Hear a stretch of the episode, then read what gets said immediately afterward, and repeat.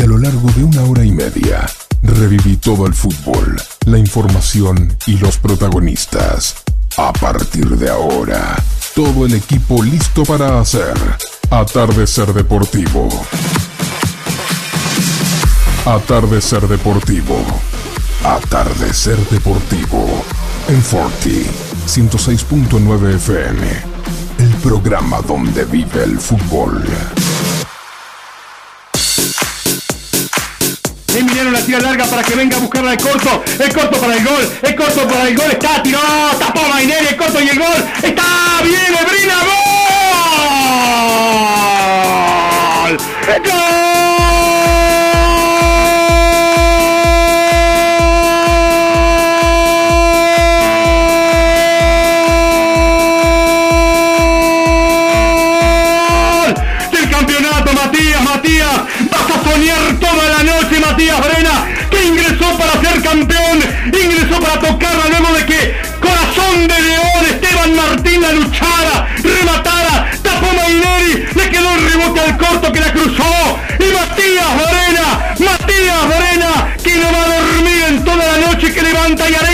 Hinchada. Dice que a los 35 minutos de la segunda etapa, yo entro, yo toco, yo soy campeón. Matías Brena, 35 de la segunda etapa, logra el gol que puede ser el campeonato albinegro. French 1, San Martín 0. Atardecer Deportivo.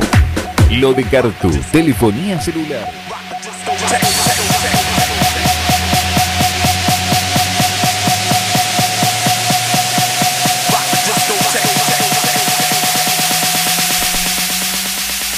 Muy, pero muy buenas tardes nuevamente. Esto es Atardecer Deportivo. Y si empezábamos de esta manera, porque el invitado de hoy lo amerita. Está mi compañero y deben estar seguramente festejando uno en cada una de sus casas. El señor Alejandro Gatti. ¿Qué tal, Ale? Muy buenas tardes. ¿Cómo andás? Hola Germán, muy buenas tardes a vos, a Gabriel, eh, Walter. Eh, la verdad que eh, recordando, eh, nos sorprendiste recordando ese, ese gol que, que, bueno que le dio a, a French su último campeonato allá por el 2014. Así que eh, ya, ya arrancamos bien, Germán. Hoy hace cinco años. ¿Qué tal, Walter Martín? Muy buenas tardes. ¿Cómo le va a usted? Buenas tardes Germán, buenas tardes Gabriel, buenas tardes Alejandro, buenas tardes a la audiencia de Atardecer Deportivo y un nuevo programa de los lunes con una de las figuras o con uno de los integrantes del fútbol de 9 de julio que hicieron historia, que hicieron historias en el fútbol de 9 de julio, cada uno de los que vienen pasando los lunes por nuestro programa y como decías vos, un lujo y una alegría poder tener a alguien de, del CAF, ¿no? Sí, aparte eh, yo quería recibirlo con este gol porque hoy hace precisamente cinco años del campeonato de frente, del último campeonato, año 2014, y el 27, si mal no recuerdo, se lo vamos a estar preguntando a él, hizo 10 años del campeonato de, mm, del sub-20, así que, que tenemos para hablar con un técnico que, ha sido campeón en dos campeonatos muy, pero muy importantes, eh, eh, así que bueno, ¿ya lo tenemos en línea? Eh, Gallego, ¿qué tal? ¿Cómo te va? Germán Brena te saluda, ¿cómo andás? Hola Germán, ¿cómo te va? Mira, justo hoy, después de tanto tiempo, cruzamos unos mensajes y bueno, ahora me estás llamando. Sí, sí, viste, vos parece... Una alegría enorme estar compartiendo con ustedes este programa. Mirá, recién, no sé si lo llegaste a escuchar, pero empezábamos este programa con el gol del 2014, porque una de las charlas que vamos a tener hoy es que hoy hace cinco años precisamente del campeonato, del último campeonato de Fren, justamente una Copa Centenario muy importante que termina ganando el Atlético Fren, pero hace muy poquito, también el 25, 27, si mal no recuerdo, tuviste el campeonato también los 10 años de, del único título del sub-20 a nivel selección. Sí, la verdad que por suerte justo se van eh, van llegando siempre, generalmente para esta fecha, ¿no? Eh, estos dos recuerdos hermosos eh, con el sub-17 y bueno, y, y con, con el alma eh, querida de, de, de, siempre que es el Club Atlético Fren, ¿no? Y bueno, para hablar con del, del, Club Atlético Frente voy a dejar a dos tipos que son bastante hinchas también de Fren, muy fanáticos, así que vas a quedar en muy buenas manos. El señor Alejandro Gatti, Walter Martín te van a estar haciendo esta nota. Un abrazo grande, Gallego, y gracias por estar con nosotros. Bueno, Germán, dale, perfecto. Eh, hablo con estos dos eh, amigos de, de, la vida, de la vida y de la vida futbolística, de las dos. Algo se van a entender ustedes. Voy a estar muy, muy, bien, muy cómodo, muy bien atendido. Porque ustedes son frencheros y son fanáticos, entre ustedes se entienden. Eh, sí, eh, eh, te vi colgado del alambre en una oportunidad, sí. varias veces, en varias oportunidades. Está bien, muy hinchado para, para tu hijo, pero bueno. No, eh, creo, creo que más allá de, del lagunero te ha quedado un corazoncito albinegro. Siempre lo dije, soy hincha de libertad, pero, pero el corazón rojo, eh, negro y blanco también está ahí en un lugarcito mío, porque por Matías que jugó y por la gran gente y amigos que tengo enfrente, tengo muchísimos conocidos y amigos, y, creo que, que, el franchero te hace eso, te hace sentir parte enseguida, te hace ser parte de ellos, y creo que una de las cosas muy buenas que tiene Fren, y siempre le digo a todo, Fren es un lugar único, eh, ustedes por ahí no se dan cuenta porque son de ahí, pero los que llegamos de afuera y ser recibido y atendido como nos atienden hace que termines queriendo esa linda institución. Bueno, creo que somos unos buenos anfitriones. muy buenos. No... Siempre estamos esperando que se sientan bien los que vienen a visitar. Muy, muy buenos anfitriones. un abrazo muy grande y bueno, el otro día un recuerdo enorme de aquel viaje a Catamarca donde ustedes estuvieron muy cerquita nuestro, sufriendo y palpitando cada, cada minuto de los pibes en el campeonato ese nacional que tuvieron que jugar. Como dice la canción, momentos que no voy a olvidar. Pero no le robo más tiempo a mis compañeros, a mi amigo Walter y Alejandro, así que los dejo en presencia del gallego Asenjo. Un gusto. Dale, dale. Empezamos por el final. Un abrazo. Buenas noches, Gerardo, el gallego Asenjo, hoy en el programa de Atardecer Deportivo. Vamos a empezar por el principio, como debería ser todo. Contanos de tu infancia, dónde naciste, cómo estaba formada tu familia y, bueno, dónde empezaste a pegarle una pelota, todo desde que eras tan, tan chiquitito. Y bueno, eh, obviamente nací en French, con todo lo que eso conlleva, ¿no? Con todo lo que lleva, lo conlleva. Eh, mis viejos muy del club, yo me acuerdo de, muy chico de ir a, acompañar que iban a trabajar a las distintas cenas, a todos los eventos, ¿no es cierto? Muy del club. Y bueno, eh, después tuve dos hermanos, Verónica y el Pato, creo que lo conocen. Ese sí que hincha número uno, no hay nadie como el Pato como hincha de Fren, lo, sostengo siempre en, cada vez que lo puedo eh, decir. Bueno, eh, así que siempre muy ligado a French, siempre muy ligado eh, al club. El club es eh, mi segunda casa, también fue la primera muchas veces. y bueno, después me fiché a los 13 años en aquella quinta división. Y bueno, y ahí arrancó el enamoramiento total con el fútbol.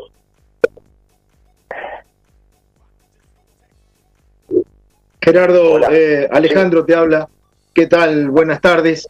Primero, gracias, gracias por, por, esta propuesta y, y poder este, eh, eh, aceptarla. hace, hace un tiempo ya que, queríamos tenerte, tenerte con nosotros. Y bueno, nos ha tocado vivir algunos momentos en, nuestro querido French, también con Walter, porque eh, somos oriundos de, ahí. Eh, y, bueno, hemos compartido eh, muchas cosas. me acuerdo muy gratamente de, French. Y, bueno, tu, tu, tu, escuela fue la misma que la mía. contanos un poquitito cómo, cómo se vivía en aquella época que, que, jugábamos a la pelota en la calle hasta que hasta que nos, llamaban, nos llamaban a cenar y, bueno, eh, abajo del foco de, la esquina, ¿no? Eh, ¿Te acordás de esa época? Era fútbol constante, era fútbol constante. Eh, había un sinfín de canchitas, la de Frente Chico, la de atrás de la vía, frente a los cachitos trombeta, en la calle. Eh, cuando eh, me acuerdo que, estaba tu viejo en el club, había un potrero atrás, que estaba que había un montón de plantas de mora que ahí se jugaban eh, partidos inolvidables, ¿no es cierto? y bueno, de ahí fuimos creciendo todos y llegó el momento del fichaje y me acuerdo que nos trajo mi viejo en el colectivo y venimos 7, 8 a la vieja liga que estaba en la calle Libertad, con esa escalera empinada que parecía que nunca la ibas a terminar. Bueno, y ahí nació con, con un montón de compañeros, de un querido que ya desapareció, Pata Di Carlo, eh, Labrojo Atencio, eh, Lupín Medina, Cachito Lombardo, Los Escalada, bueno, un montón de, chicos que tendría para hablar una hora, pero me acuerdo que puntualmente esos eran los que formaban la quinta división.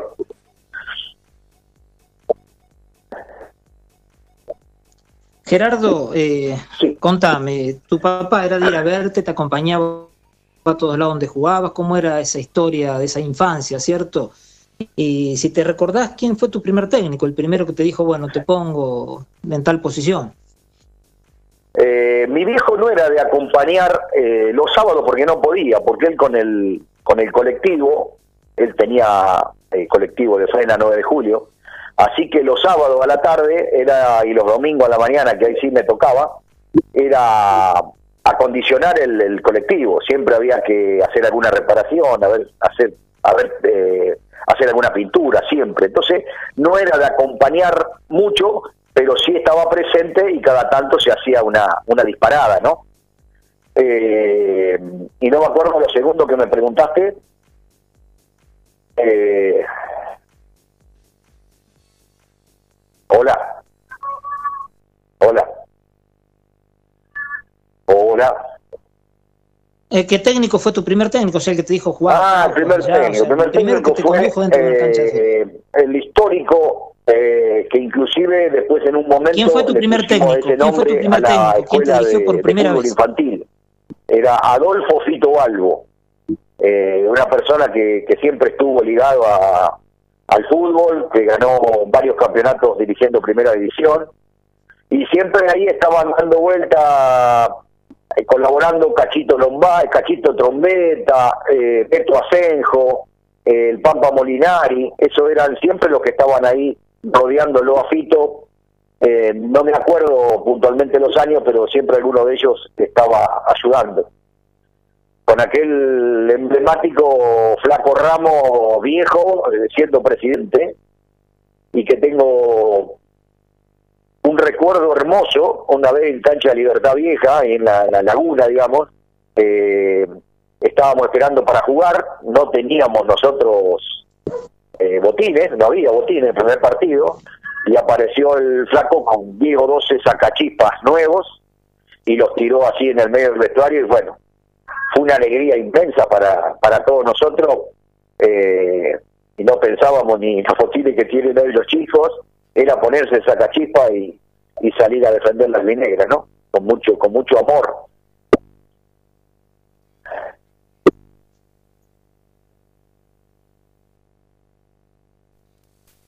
Eh, arrancaste, arrancaste en Vos sabés, hola Alejandro, te escucho mal la voz, entrecorta. División, como recién lo dijiste, a los 13, 14 años, y mm, en, ese, en, esa época eh, a aportar una, una, pequeña porcioncita. Me acuerdo, me acuerdo de que cada vez, sí, no, no me escuchás, eh, Gerardo, ¿me escuchás? Sí, sí, se, se entrecorta, se entrecorta, voy escuchando algo. Eh, vamos a ver si podemos establecer el con el teléfono a, a, Gerardo, que seguramente se nos ha cortado, Walter. ahí, ahí te escucho, ahí te escucho, eh, vale. Sí, no, te, te decía que, mm, eh, si me podés escuchar, te decía que eh, te iba a aportar algo. Cuando tu papá eh, jugaba French de visitante, él era el que, que nos traía o traía a los jugadores de cuarta y quinta división a jugar a 9 de julio. Y, y, me acuerdo de haber acompañado, yo era un poco más chico en ese momento, eh, cancha de San Martín, de Atlético Vieja eh, y, una serie de, encuentros que hacía la cuarta, la quinta contra San Agustín. Y bueno, eh, veníamos en el, en el colectivo de tu papá. Pero eh, más, yendo más a, la parte de, fútbol tuya, eran dos años por categoría en, en, cuarta y quinta división, ¿no es cierto? En ese momento. Sí, sí, sí. bueno, mi viejo sí tenía el colectivo de Frena 9 de Julio y por lo consiguiente hacía los viajes los sábados que teníamos que venir con inferiores a, a 9 de julio, donde sea, y los domingos con tercera o reserva en aquel tiempo y primera, así que siempre estaba ligado al fútbol. Bueno, ahí sí dije que no veía, bueno, los partidos visitantes sí los veía eh, Paulito. Así que, bueno, la verdad que recuerdos hermosos, recuerdos hermosos, eh, cuando se ganaba un partido que se cantaba eh, dentro del colectivo. Sinceramente, eran esos años eh, donde la felicidad brotaba con cada pique de la pelota, ¿no? Si bien en, primera división ganaste campeonatos, ¿te acordás alguna de, de, las divisiones inferiores? Si ganaste, llegaste ahí a disputar finales. En divisiones inferiores eh, era bastante difícil, porque nosotros éramos los chicos que estábamos en el pueblo y alguno que aparecía de 9 de julio que no eran demasiados. Bueno, ustedes vivían el 9 de julio y sabés la historia, pero bueno, no, no venían demasiados eh, chicos a jugar, entonces era muy difícil. Sí, estuvimos, estuvimos prendidos. Eh, en aquel tiempo se podía jugar dos partidos por sábado, así que cuando uno llegaba al último año de quinta era jugar seguramente dos partidos, jugar en quinta y en cuarta. Estaba permitido reglamentariamente y bueno, cuando no alcanzaban los más grandecitos eh, jugábamos dos partidos. Eh, no gané como jugador, no gané como jugador en inferiores, eh, estuvimos ahí prendidos, salimos, no sé, subcampeones, estuvimos un par de años, pero no, no pudimos ganar ningún campeonato en inferiores. Eh, sí, después como técnico eh, eh, logramos con una con una cuarta división cuando ya se había formado la escuela de fútbol Adolfo Balbo y estábamos trabajando eh, institucionalmente con, con más seriedad, ¿no es cierto? Bueno, pudimos pudimos ganar un campeonato eh, con jugadores, te digo, que ya estaban picoteando en primera y después jugaron todo. Eh, Loreja Bonello, eh, Piojillo Aliberti, Fabricio Bonello, eh, Colman, eh, Canario Balinotti. Eh, seguro que me voy a olvidar alguno y discúlpenme, pero Sosa, León. Eh, pero bueno, eh, me, voy a, me voy a olvidar de alguno y, puede ser antipático, pero bueno, en ese momento sí ganamos el, el campeonato de, cuarta división. Gerardo Asenjos, eh, hoy es nuestro invitado eh, para la mesa de los lunes, para el programa de los lunes, donde pasan distintos personajes, distintos jugadores. Gerardo, te voy a dejar para cuando restablezcamos la comunicación, porque ya vamos a ir a un corte. Eh, ¿En qué cancha por ahí te resultaba complicado, difícil o que ya se empezaba a sentir esa pequeña rivalidad? Lo dejamos para después del corte, ¿te parece? Dale, dale. Espero que me vuelvan a llamar. Vamos a un corte y continuamos con Gerardo Asenjo, eh, jugador del ex jugador o jugador, ¿por qué no?, del Club Atlético French, que ahora lo viene haciendo por ahí en el fútbol senior. Un corte y ya volvemos. Atardecer Deportivo. Lo de Cartu, telefonía celular, accesorios, fundas, baterías, cargadores, venta de teléfonos nuevos y usados. Lo de Cartu, La Rioja 1218, teléfono 2317 506 529. Los materiales eléctricos para la construcción y la industria están en Tamex 2. Iluminación, accesorios, motores eléctricos, sistemas de iluminación para el hogar y comercios. Tamex 2 en su nuevo, moderno y amplio local en Avenida Compaire 2163, 9 de julio. Teléfono 02317 425 391. Thank you. Neutral Mix. Nutrición animal de bovinos, cerdos y equinos. Líder en el país en productos de concentrados proteicos y distribuidores de Betty Pharma. Neutral Mix. Desde la ciudad de 9 de julio para todo el país. Ruta 5, kilómetro 261. Teléfonos 02317 611 612 611 613. Visita nuestra página www.nutralmix.com.ar Pizzería Francesco, la posta de lo bueno. Empanadas, sándwich, tartas, tortillas y la mejor variedad de pizzas. Abierto de martes a domingo con envíos a domicilio. 52 18 10. Pizzería Francesco, la posta de lo bueno. Atardecer Deportivo. Programa donde vive el fútbol.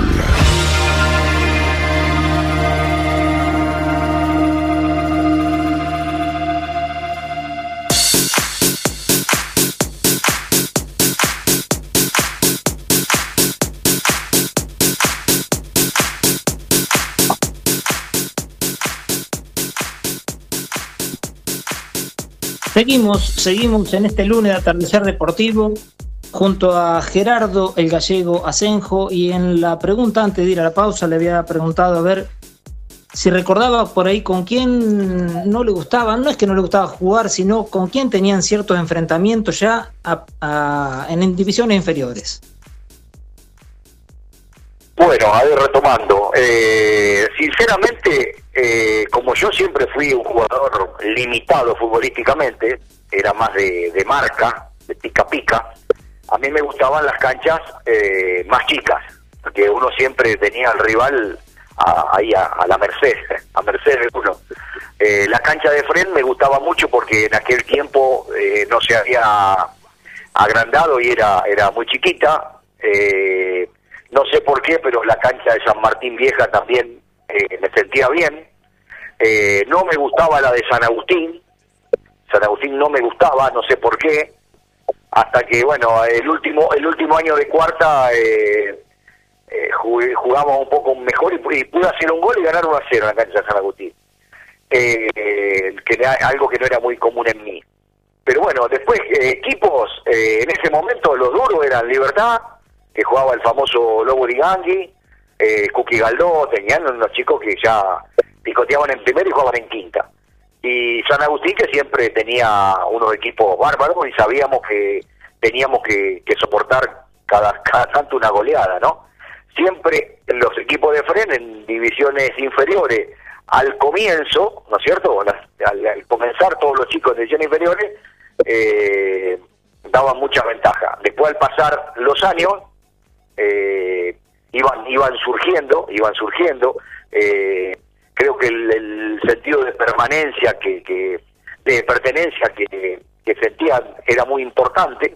Vivíamos todos en el pueblo, eh, respirábamos fútbol todos los días y eso después a la hora de los partidos eh, creo que tenía un poco de, importancia. después de grande lo mismo, lo mismo siempre me gustaron las canchas chicas. Eh, me parece que ahí donde donde yo iba con la cabeza a jugar otra cosa y, daba su fruto, ¿no? Era meter, recuperar y tocar de primera. Otra no tenía.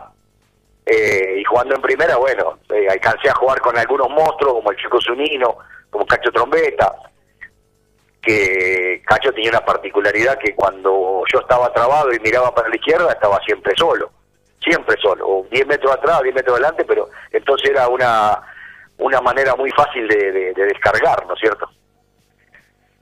Eh, después canchas, canchas difíciles, no, no. Eh, en todas he tenido eh, como jugador éxito y fracaso como jugador y como técnico, ¿no?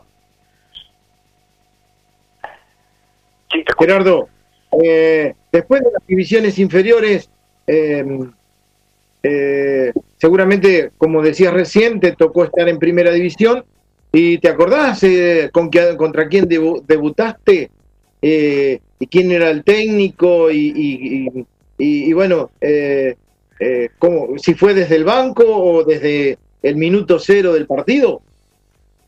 Eh, debuté eh, desde el banco, debuté desde el banco, un técnico que venía desde Buenos Aires, creo que era el apellido Portillo, que había jugado Chacarita, bueno, esas cosas que tenía un técnico el domingo y armaba el equipo. Y bueno, y, participé desde el banco algunos partidos. Y la primera vez que jugué como, como titular fue con Hugo Stolaza eh, contra Atlético 9 de Julio y lo hice como número 3, porque, a ver, Fren eh, históricamente estaba acostumbrado a 5 de juego, juego de, juego, de mucha trayectoria, de personalidad. No te olvides que Fren tuvo al ruso Zanini, que yo no me acuerdo de verlo jugar, pero dicen que era un monstruo. Eh, después vino Luis Piñeiro, que marcó una, un antes y un después en French, porque se jugaba de otra manera, me parece a mí, compartido esto por, por, por algunos eh, más viejos como como Cacho Trombeta, Choco Zunino, el, recordado Cachinga, ¿no es cierto? Siempre siempre decían que por ahí Luis había eh, dado una impronta que Fred no la tenía. Después vino Loro Aranda, eh, monstruo, jugador de Rosario Central, se fracturó a los 19 años y no pudo seguir la carrera profesional, pero tenía una, una categoría, eh, una entrega brillante.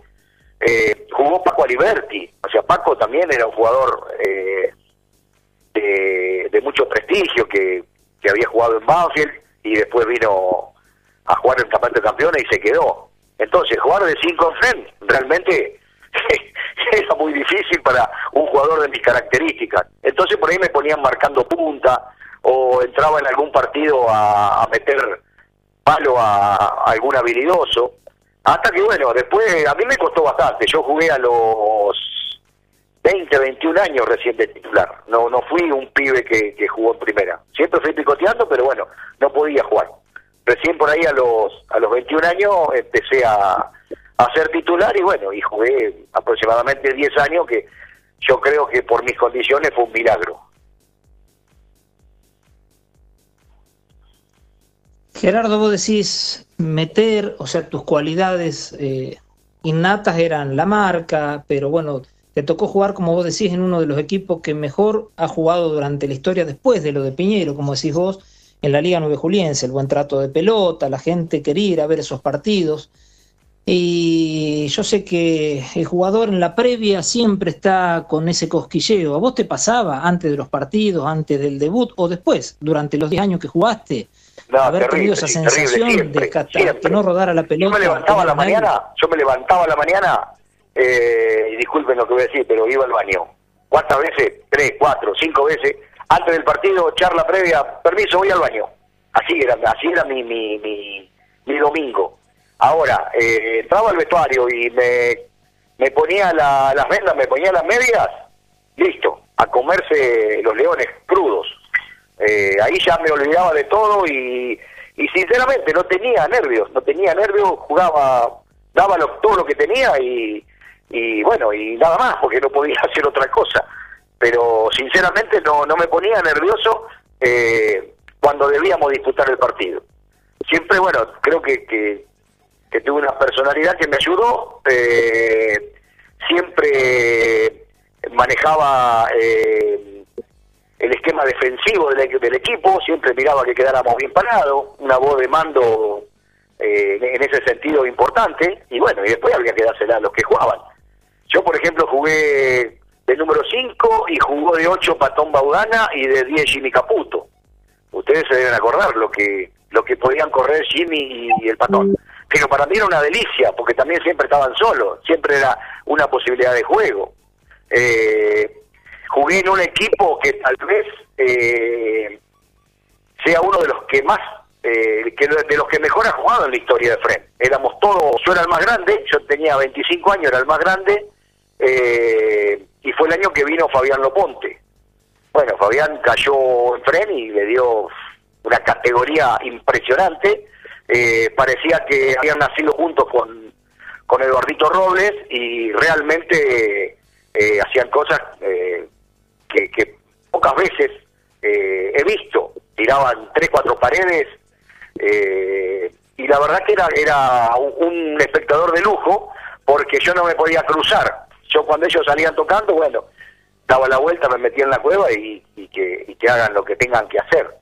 Eh, así que bueno, esos son los, recuerdos eh, de los grandes jugadores con, con los que con los que jugué. Un recuerdo bárbaro con Daniel Cacho, un 9 de selección, pero eh, que no le gustaba el sacrificio, que no le gustaba eh, entrenar, en unas condiciones, un goleador impresionante. Eh, Gerardo. Después, después, bueno, tuve, tuve un compañero desde.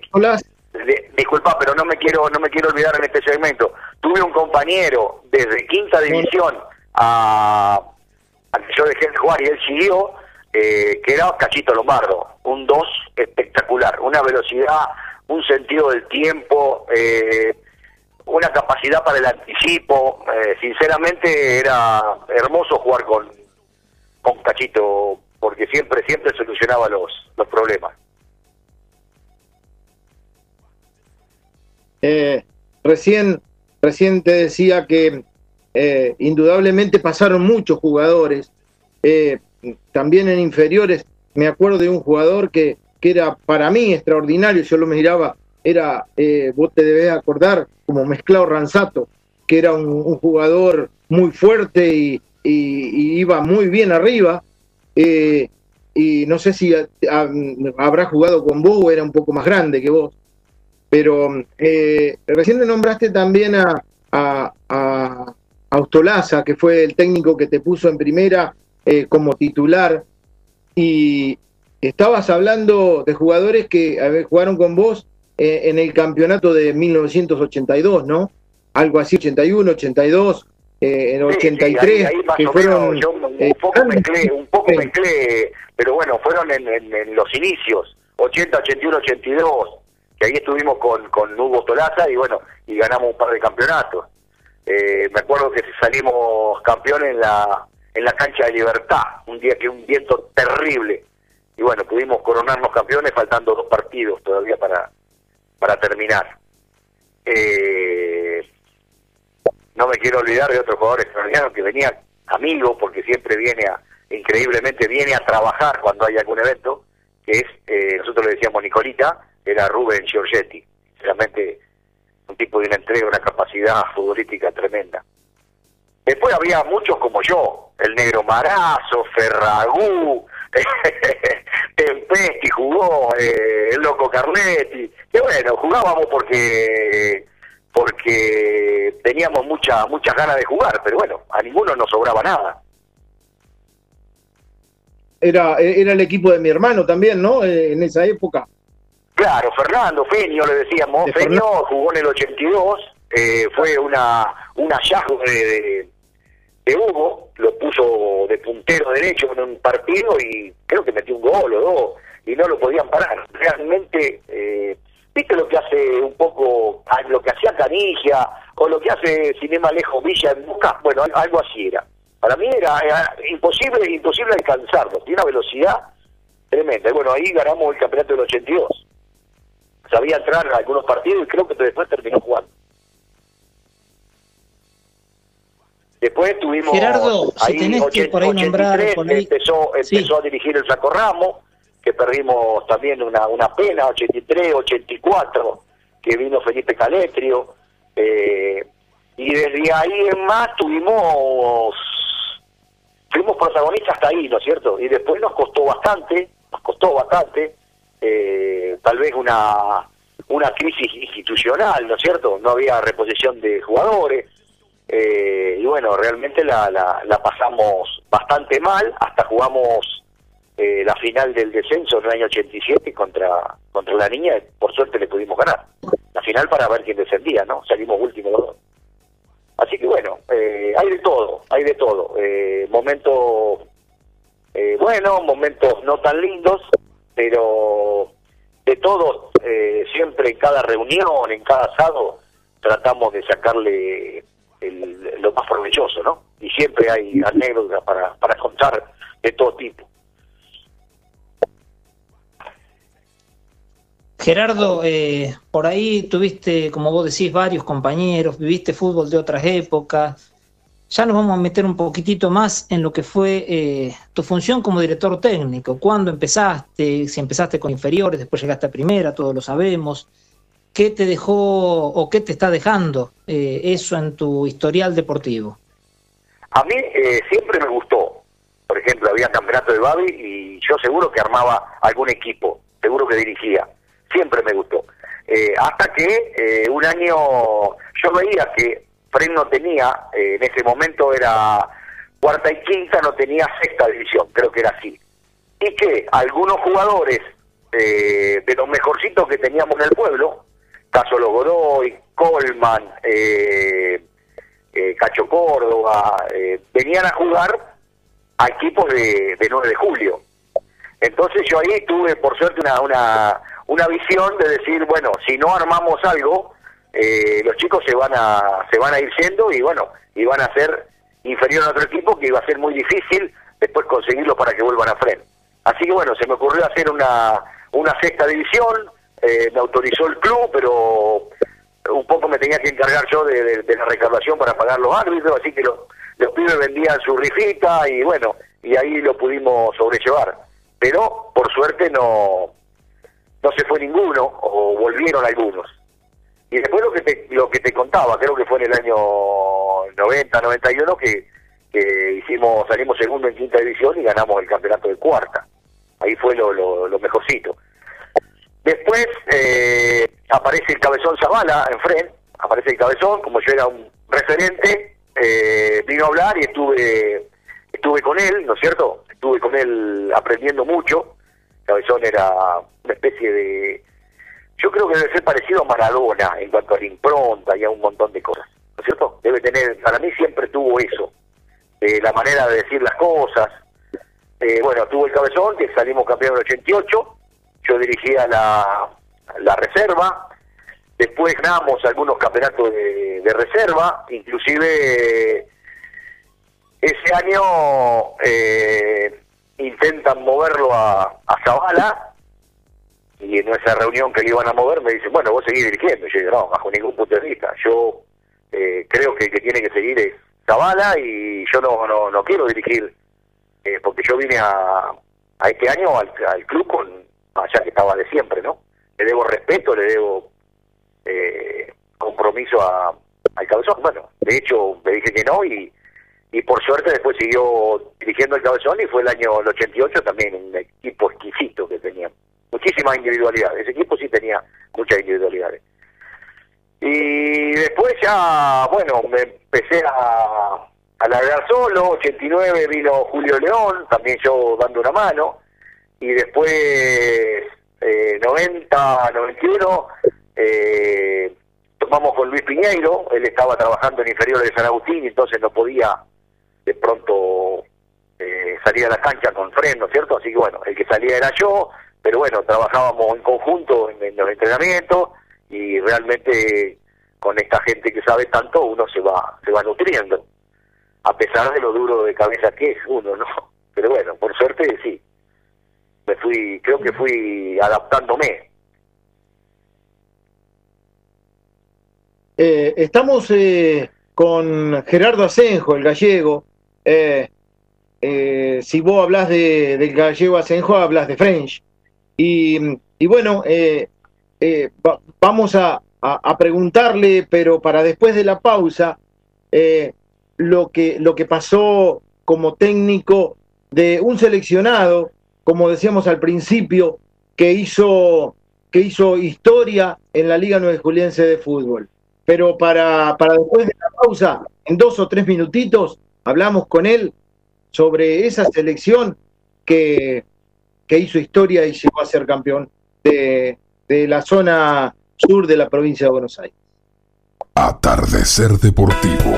El tratamiento de la pastura, la confección de rollos y más, mucho más. Servicios agropecuarios de Juan de Dios García. Trabajos realizados con herramientas de primeras marcas, responsabilidad y experiencia. Servicios agropecuarios de Juan de Dios García. Celular 02317 1552 8991. 9 de julio. Vení a Maferetti y encontrá más de lo que estás buscando. Variedad, calidad y servicio. En Maferetti tenemos los mejores precios del mercado. Todas las tarjetas de crédito en 6, 12 y 18 pagos. Date una vuelta por nuestro mega local de Avenida Mitre 1836 o visitanos en www.maferetti.com.ar. Maferetti, todo lo que necesitas y más. Conoce la tecnología a la medida justa. Entonces, conoce Agrale. Agrale, camiones, colectivos, utilitarios y tractores. El 9 de julio podés conseguir toda la línea Agrale en Pilmaiquén, subagencia de H&M Maquinarias de Lincoln. Pilmaiquén, Avenida Mitre 4025, 9 de julio, Buenos Aires. Teléfono 02317 42 50 92. Siguiendo una tradición familiar, brindamos un servicio que combina compromiso, una carta variada y calidad indiscutible. Caprice Catering. Variados y exquisitos menúes pensados para todos los gustos. Eventos corporativos, bodas, cumpleaños, barra de tragos y todos los elementos para que solo te dediques a disfrutar. Caprice Catering. Búscanos en redes sociales y en los teléfonos 2317-415-492, 2317-446-166. Atardecer Deportivo. La información y los protagonistas. Atardecer Deportivo, el programa donde vive el fútbol.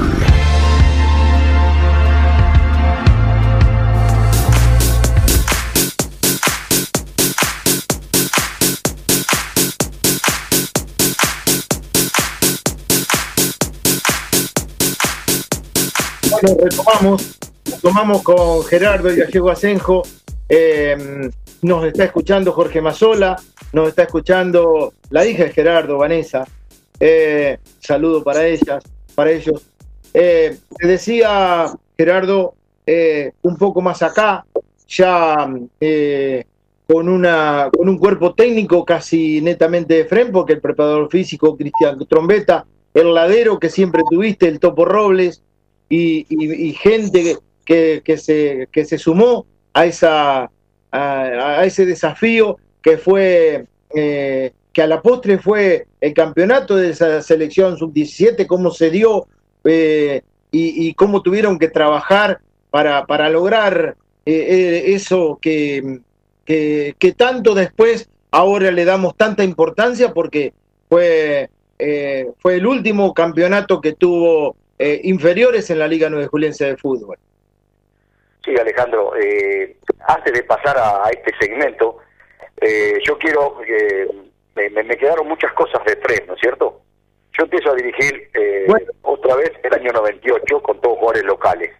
No había nada en el club. Bueno, salimos penúltimos. Eh, se renueva la comisión, entra el señor Alomar como presidente y me dicen, bueno, ¿qué necesitamos? Entonces yo le digo, bueno, nosotros necesitamos eh, para tener la posibilidad de, de salir campeón eh, y, la obligación de clasificar, necesitamos traer 3, 4, 5 jugadores. Eh, en ese momento, eh, el que se volvió de Sarmiento de Junín fue Lali Godoy y eh, también tuvimos la suerte, por el conocimiento que yo tenía con, con el Patón Baudana, de sumar a Cato, que después se hizo de Fren y jugó, creo que 11, 12 años, jugador exquisito. De ahí en más, eh, yo siempre tuve problemas laborales, porque trabajar en planta de silo no es fácil, no hay tiempo. Entonces después eh, fui a hablar con el Paco Poncela y siguió él, que ganó el campeonato 2002, eh, la- el 2003. Nos toca jugar la Copa de Campeones, eh, hablo con, con Luis Rusconi, ¿no es cierto? Y ahí eh, también surgió una, una, una etapa muy linda, de, el cabezón dirigiendo frente, hicimos una campaña eh, muy buena, muy, muy aceptable. Eh, creo que ahí eh, fuimos mejorando, siempre siempre clasificamos, siempre clasificamos, y después, bueno, sí, empezamos con el topo y estuvimos eh, tres o cuatro años, después yo veía que los chicos de FREM no me respondían, digo, debo ser yo el problema, que los trato mal, que no están cómodos, así que di un paso al costado, volvió Luis, eh, y después eh, volvimos a, a, justo ahí en, ese, ese, en el 2010, agarramos el, el sub-17 con Javier, y desde ahí en más siempre siempre unidos, ¿no? Siempre haciendo una una dupla, digamos, de, de técnico, con mayor incidencia de uno y otro, a veces uno, a veces otro, pero bueno, siempre siempre tirando juntos, con muchas peleas, con, con algunos abrazos, pero bueno, eh, es la manera de funcionar que nosotros encontramos y nos fue bien. Así que ganamos 2010 con la selección, ganamos 2011 el Interligas, eh, 2012 hicimos una campaña extraordinaria para mí en el, en el campeonato argentino, que llegamos a, a la final prácticamente, que nos eliminó Independiente de Chivilcoy y después perdió con Neuquén. Eh, después 2013 perdimos un campeonato que yo eh, me siento muy culpable, que fue 2013 frente a la niña, porque debíamos haberlo ganado antes y no lo, no lo hicimos. Y después, bueno, cuando llegamos a la final, sí, la final era para cualquiera, ellos tenían un gran equipo y bueno, y nos ganaron. Por suerte en el 2014, eh, no con muchas ganas, eh, pudimos pudimos seguir de nuevo, eh, yo me fracturo, el topo sigue algunos partidos, eh, después yo me reincorporo y, y ahí el topo empezó a tener un poco más de incidencia en lo técnico y un poco más en lo grupal, tiramos parejo, tiramos parejo y conseguimos este campeonato que, que fue el que empezamos hablando en, en el 2014, que es el centenario de, de, de nuestro archirrival, muy festejado por, por toda la parcialidad albinegra. Bueno, después sí, vuelvo para atrás, 2010 con el Sub-17. Aparece Luis Piñeiro un día en mi casa, y él era consejero de FREN, y me dice, te vengo a decir que tenés que agarrar el Sub-17. Yo le digo, no, Luis, bajo ningún punto de vista, yo no puedo porque sinceramente no conozco, no, no, no te estoy dando la posibilidad, te estoy diciendo que, que tenés que agarrar. Yo quiero que haya alguien de FREN dirigiendo el Sub-17. Bueno, eh, tomé el, el desafío, lo fui a buscar al topo, me sacó cagando, después dijo que sí, lo fui a buscar a Cristian Trombeta, me sacó más cagando que el topo, pero después por suerte dijo que sí. Y después eh, Jorge Mazola me recomendó a un tipo que fue excepcional trabajando con nosotros, que fue David Martín, el Poggi, que a pesar de, de su corta edad consiguió y metía ficha todos los días. Así que bueno, eh, pudimos armar un, sin conocer muchos de inferiores, empezamos a ir a varios partidos, eh, ya la base la conocíamos, eh, tuvimos la suerte de que de que el campeonato no empezaba en un mes como nos había dicho, se postergó, así que tuvimos tres meses de preparación, pudimos jugar más amistoso, empezamos a, a variar hasta que el topo me dijo, ¿qué te parece si jugamos 4-2-3-1? ¿Y cómo es eso? Le digo, yo la verdad no había visto nada. Esto así, así, así. Eh, nos pusimos el librito en la cabeza y de ahí en más eh, jugamos de esa manera y hicimos un campeonato brillante con, con unos jugadores realmente eh, hombres. Nosotros le dijimos que lo íbamos a tratar como hombres, así que así lo hicimos y realmente dejaron sentado a 9 de julio en lo más alto. ¿Me entendí mucho? Sí, Gerardo. Eh, no, no, está bien, está bien, estás para hablar. Eh, decíamos por ahí que, bueno, una experiencia hermosa la que tuviste en ese juvenil, o que tuvieron, va todo el cuerpo técnico, llegaron a niveles que creo que en la Liga Nueve Juliense no se había llegado nunca. De hecho, varios de esos jugadores tuvieron después la posibilidad de ir a probar suerte en el fútbol profesional, como el arquero, bueno, y otros chicos que llegaron a, a que hoy están compitiendo en primera división. Eh, esa, contarnos alguna anécdota por ahí de esa, de esa historia, de ese fútbol, qué tenés por ahí para decirnos de los viajes, porque son cosas que los chicos no se le olvidan nunca más. Sí, la mayoría eran, eran eh, fueron eh, después jugadores de, primera división, ya teníamos algunos. Eh, bueno, anécdotas, qué sé yo. Los viajes fueron fueron hermosos, fueron hermosos porque eh, la verdad que había una impronta eh, de mucha alegría, ojo, mucho respeto, ¿eh? Era mucho respeto. Uno decía basta y era basta. Pero bueno, la música característica, eh, el, el, negro Mazola, que era el, banderillero del equipo, a pesar de, de, no ser el titular, porque Yamil era titular, pero el negro era el, referente, era con el que había hablar por cualquier problema.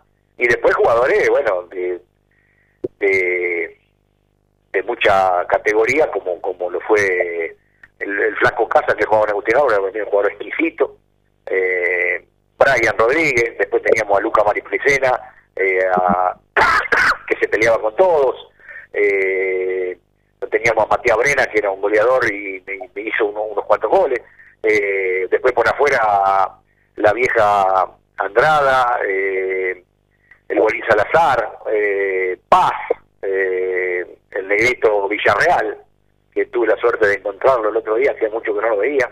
Después dos centrales eh, como Tommy Landaburo y como el uruguayo Martínez Toyo, que yo siempre le decía que ponga cara de malo, porque era tierno. Y, y bueno, el marcador de punta como Octavio Moro, como Gaby Smith, como Fernández, eh, Emi Mocio, seguramente me voy a, como siempre, me voy a olvidar de alguno, pero el, el tanque Ramírez, realmente quedaron muy, pero muy grabados en, en nuestro corazón, ¿no? Tanto el Topo, Cristian y, y yo. Bueno, y la anécdota más dura eh, yo creo que fue la de Tandil. La de Tandil fue tremendo, fue tremendo, habíamos ganado 3 a 0 acá, ganábamos 1 a 0 en Tandil, y bueno, y la mano negra del árbitro empezó a cobrar eh, todo para, para Tandil, eh, cobró un penal en el primer tiempo inexistente, se pusieron 3 a 1, eh, perdón, 1 a 1, eh, después eh, a instancias del juez de línea, a los 2 o 3 minutos nos cobran otro penal, cosa que no, no existió, nos metieron el tercero, eh, estábamos para el crimen, eh, nos meten el, pará, tengo, tengo dudas, creo que nos hacen el, el, el cuarto también, estábamos para, para definir por penales, eh, el, el Rosarino Paz tuvo, se le plantó al referí de, ya nos había echado a Bolín Salazar, se le plantó al, al referí cara a cara, ahí contra los bancos y le empezó a gritar. Deja de perjudicarnos, deja de perjudicarnos. El tipo parece que tomó conciencia de lo que estaba haciendo y empezó a dirigir bien y bueno, pudimos hacer dos goles y una clasificación soñada, yo creo que esa fue el- la final anticipada. Después jugamos con Balcarce, ganamos 3 a 0 allá, acá, y ganábamos 2 a 1 en, en Balcarce y creo que nos empataron al, al final, pero bueno, eh, un equipo que jugaba con, con autoridad, un equipo que tenía marca, que tenía presencia defensiva, y después de mitad de cancha para adelante eh, siempre proponía, siempre generaba situaciones de gol. Eh, teníamos a, a Brian despuntando, ¿no es cierto?, de- de- ca- eh, despuntando como jugador, ya había jugado en primera en San Agustín, y bueno, realmente eh, teníamos un gran equipo. Y bueno, y después también Yamil atajó muy bien, y después eso le, le- lo llevó que lo vino a ver Filioli y lo llevó a directamente a River, ¿no? Eh, y después eh, llegó el, el, el viaje a Catamarca. Eh, Sí, después de, ese- de esa victoria. eh, el viaje a Catamarca es histórico. ¿Por qué? Porque ningún equipo el 9 de julio había eh, jugado un campeonato de esta instancia. Pero realmente no estuvimos a la altura, no estuvimos a la altura del campeonato, porque había muchas cosas que se nos fueron escapando, ¿cierto? Se nos fueron escapando. En manejar una concentración en un hotel, eh, en que los chicos estaban eh, entusiasmadísimos por, por jugar ese campeonato, pero también estaban entusiasmados con un montón de, de, cosas que estaban viviendo. Eh, entonces fue sinceramente muy difícil. Empatamos el primer partido contra, eh, no era una ciudad, era la selección de, de, de Viedma, ¿no es cierto? Era la selección de Río Negro, perdón, era la selección de Río Negro. Eh, empatamos uno a uno, eh, no jugamos bien, estábamos muy cansados, habíamos viajado toda la noche. Eh, el segundo partido jugamos muy bien con Río Cuarto, que era el favorito, jugadores todos seleccionados, todo un metro ochenta. Eh, vos lo tenías que ver en el hotel con la educación y la responsabilidad, cómo se manejaban. Eh, pero bueno, sinceramente los toqueteamos, los toqueteamos y, y nos erramos un mano a mano y nos terminan haciendo un gol en Orsay, que eso desencadenó un montón de, de, contratiempos con, con gente que había ido de afuera, jugadores que, y bueno, y como contrapartida tuvimos expulsado a, a los dos arqueros, al negro Mazola y a, y a Yamil, así que el último partido, que si ganábamos teníamos posibilidades, eh, lo mandamos al Diego a atajar, o sea, atajó Brian, porque era el que conocíamos, que sabíamos que atajaba. Pero bueno, fue demasiado alto el precio que pagamos. Así que bueno, eh, realmente algo muy lindo, muy lindo, eh, que creo que nos faltó, nos faltó a nosotros por ahí como cuerpo técnico manejar de otra manera. Eh, muy difícil, muy difícil, pero estuvimos a la altura de las circunstancias futbolísticas. Por ahí, desde la organización hubiéramos necesitado un poco más de rigor. Estamos hablando con Gerardo, el gallego Asenjo. Eh, indudablemente corre sangre futbolera por sus venas, por no decir blanca y negra. Si tuvieras que definirte y lo que te dejó el fútbol hasta ahora en tu vida. Eh, definirme.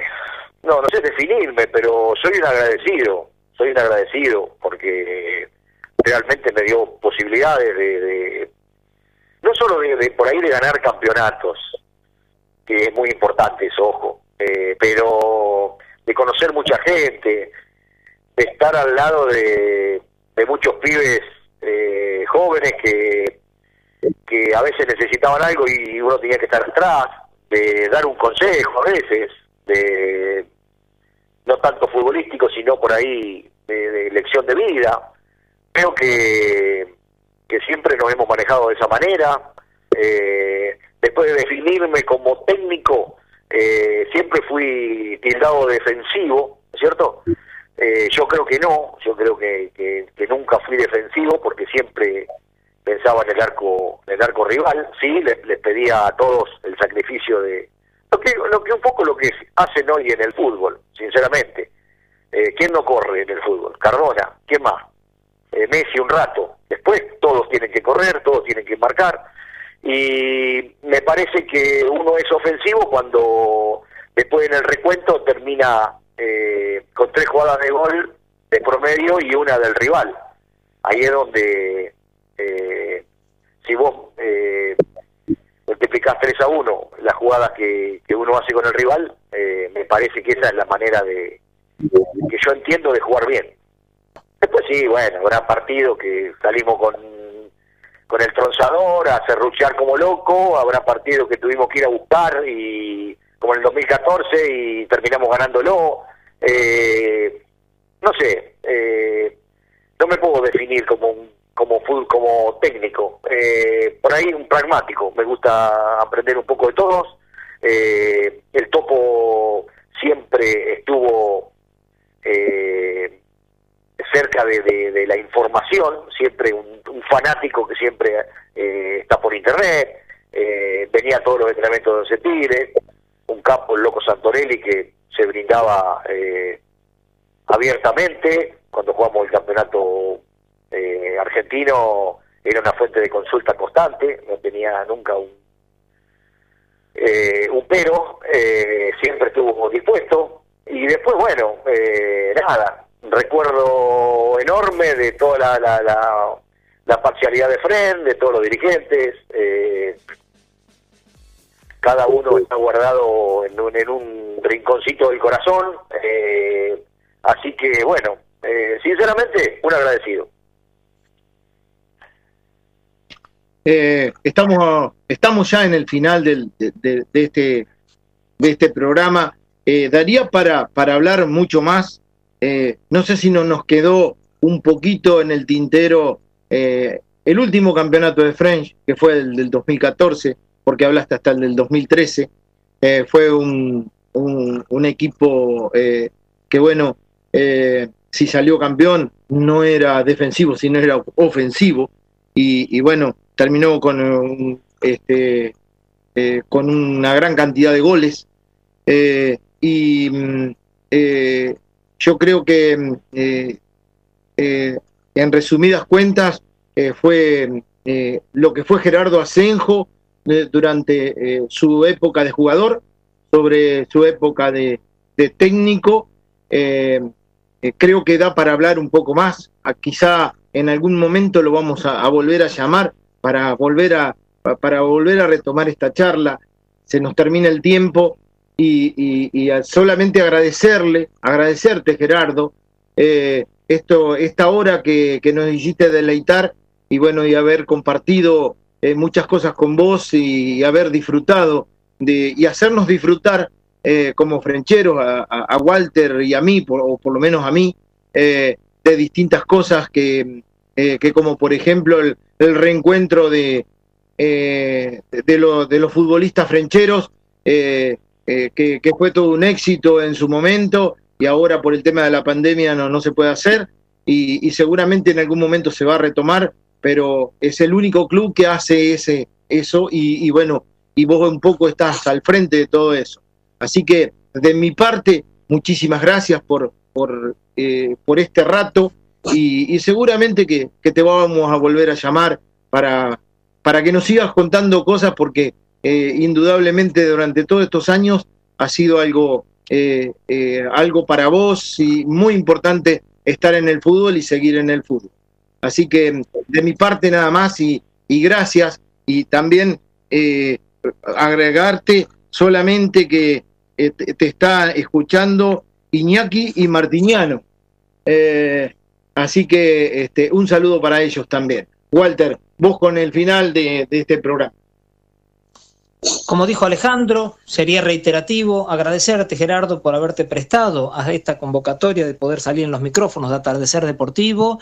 Y bueno, te dejamos el cierre para vos, a quien quieras agradecer, a quien quieras por ahí mandarle algún mensaje o algo. Eh, desde ya, muchísimas gracias. Bueno, eh, primeramente, bueno, agradecerle a mis hijos si es que están escuchando, porque sinceramente eh, un poco siempre se van quedando de lado, ¿no es cierto? Por cada, cada día el padre, cada cumpleaños, eh, primero está el fútbol y después de la noche se hace la fiesta.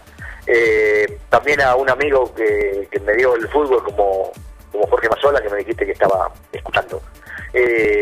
realmente fue, fue un placer haber compartido con ustedes este, este rato. también fue un placer haber compartido, Walter, con, con vos, cuerpo técnico, en, en, otros años fuiste un artífice de, para, para lograr eh, formar las divisiones inferiores y que funcionen el 9 de julio. Y después, bueno, a, toda la, parcialidad de Fred, a todos, a todos.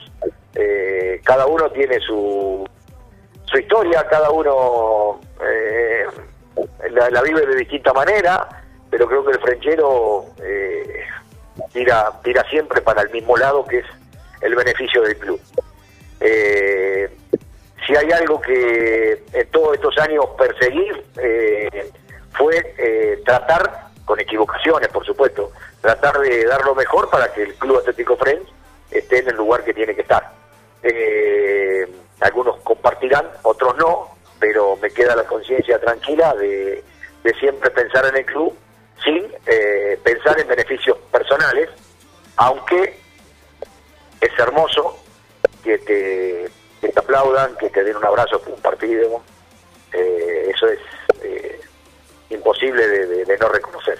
Así que bueno, gracias a ustedes dos, eh, a Germán que también estuvo un rato, y bueno, a todos los, futbolistas que alguna vez pasaron por, por el Club Atlético French, y también a, a los chicos de su 17. Un abrazo para todos. Fue en Atardecer Deportivo la palabra de Gerardo, el gallego Asenjo, como todos los lunes, nos volveremos a reencontrar en el próximo lunes a partir de las 20 horas, de 20 a 21 horas, atardecer deportivo con ex jugadores de fútbol.